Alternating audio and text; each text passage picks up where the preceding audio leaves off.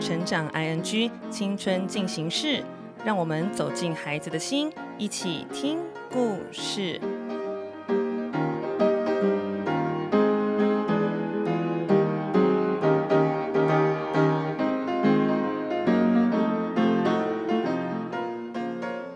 收听快乐分多金青少年成长单元青春进行式，表达自己的意见好困难，不用上台，光是说出来就很紧张吗？今天要和你分享有自信的在大家面前说话的方法哦。今天要跟大家分享自信说话的三个方法。第一个方法就是从练习分享自己有兴趣的人事物开始，一起来想想看，讲什么事情我们会觉得没有压力呢？而且真的好想要跟他说，是不是那些我们真的很喜欢，而且很有感觉的事情，那就像是有一个人好喜欢数学，他自己算数学的时候会很兴奋、很开心；当他教别人的时候，他也会觉得自己变得很聪明，思考变得很顺畅。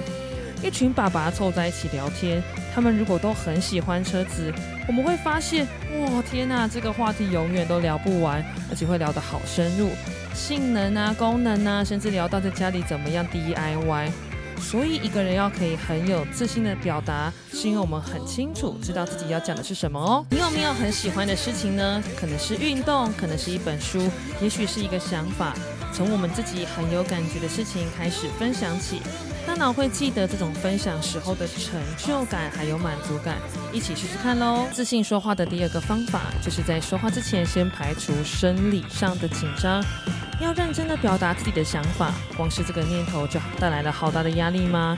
很多时候不是我们不知道该讲什么，而是被大脑当中混乱的电流给弄乱了。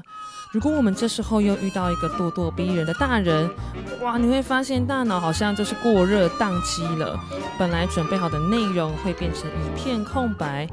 在这边，我们要从大脑科学的方式跟大家分享。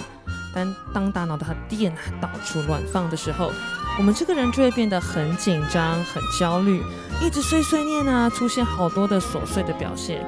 所以，当我们真的要跟别人进行一段很有意义的谈话之前，先去运动是一个很好的选择哦。用力的叫一叫、跳一跳，因为运动可以帮助身体排解很多多余的电量。加上这会让我们产生了愉快的脑内啡，身体的带氧量增加了，这也会让我们的人变得更灵活，串联的能力变得更好。所以除了深呼吸之外，其实做一些有氧运动对我们会很有帮助哦。怎么样让自己说话可以更有自信呢？还有最后一个方法，就是要善用陌生的场合。在现有的环境跟人际关系当中，真的很不容易跨越某些不习惯的事情，所以要善用陌生的场合，因为这些地方啊，别人都不认识我们是谁耶？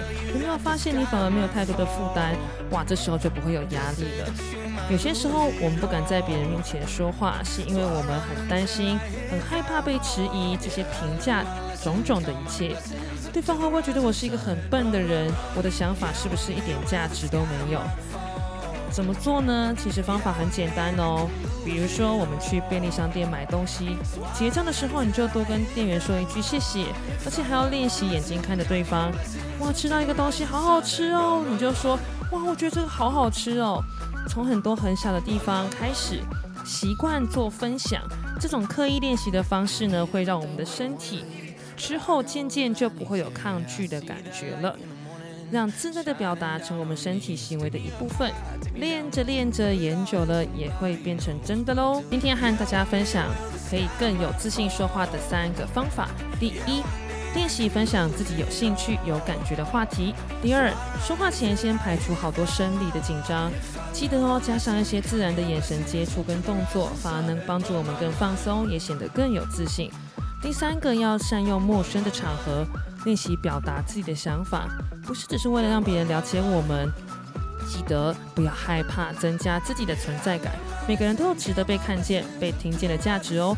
快乐分多金，青春进行式，我们下次见，拜拜。听完今天的节目后，大家可以在 YouTube、FB 搜寻 Emily 老师的快乐分多金，就可以找到更多与 Emily 老师相关的讯息。在各大 Podcast 的平台，Apple Podcast、KKBox、Google Podcast、SoundOn、Spotify、Castbox，搜寻 Emily 老师都可以找到节目哦。欢迎大家分享，也期待收到您的留言和提问。Emily 老师的快乐分多金，我们下次见，拜拜。